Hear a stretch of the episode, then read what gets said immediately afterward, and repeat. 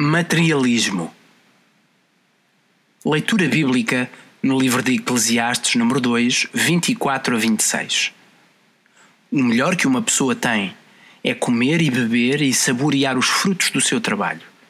E quanto a isto, já cheguei à conclusão de que é um dom de Deus. Pois quem é que pode comer ou gozar a vida sem a sua ajuda?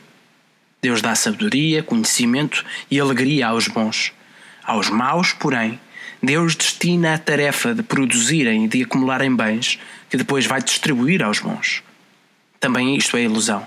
É correr atrás do vento. Quando eu andava na universidade, juntamente com uns amigos, decidi fazer um autodesafio. Esse autodesafio foi ficar sem falar durante 36 horas. Os meus amigos fizeram exercícios como não ver durante 24 horas, dormir no chão, comer sem talheres, comer exatamente o mesmo prato durante uma semana, etc. Não poder falar durante tantas horas foi uma experiência marcante para mim, da qual tirei algumas conclusões. Penso que o materialismo tem várias faces: o consumismo, a acumulação, a futilidade.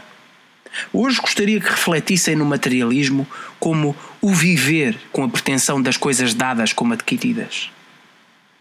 E ficar 36 horas sem comunicar com a voz foi desafiar essa pretensão e perceber que nada é certo de que não acabe.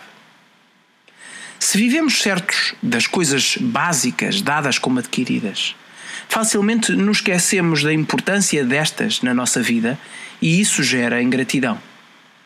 Para além de então sermos pessoas ingratas, também se vivemos a pensar que certas coisas são inesgotáveis, tendencialmente seremos persuadidos a viver numa corrida exaustiva pelas coisas que se esgotam. Então, vivemos com mais foco nessas coisas, que normalmente são secundárias, e disso resultará acumulação, futilidade e materialismo.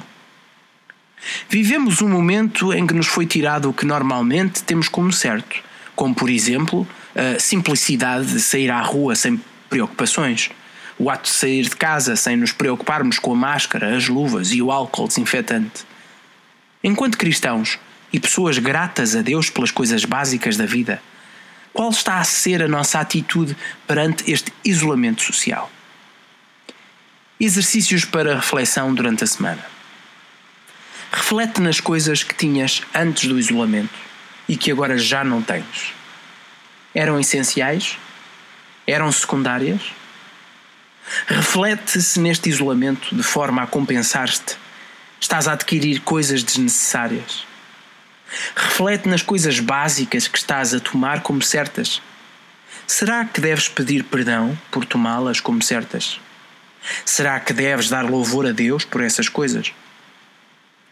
Faz abstinência durante algumas horas, dias, de algo que consideras muito importante no teu dia a dia.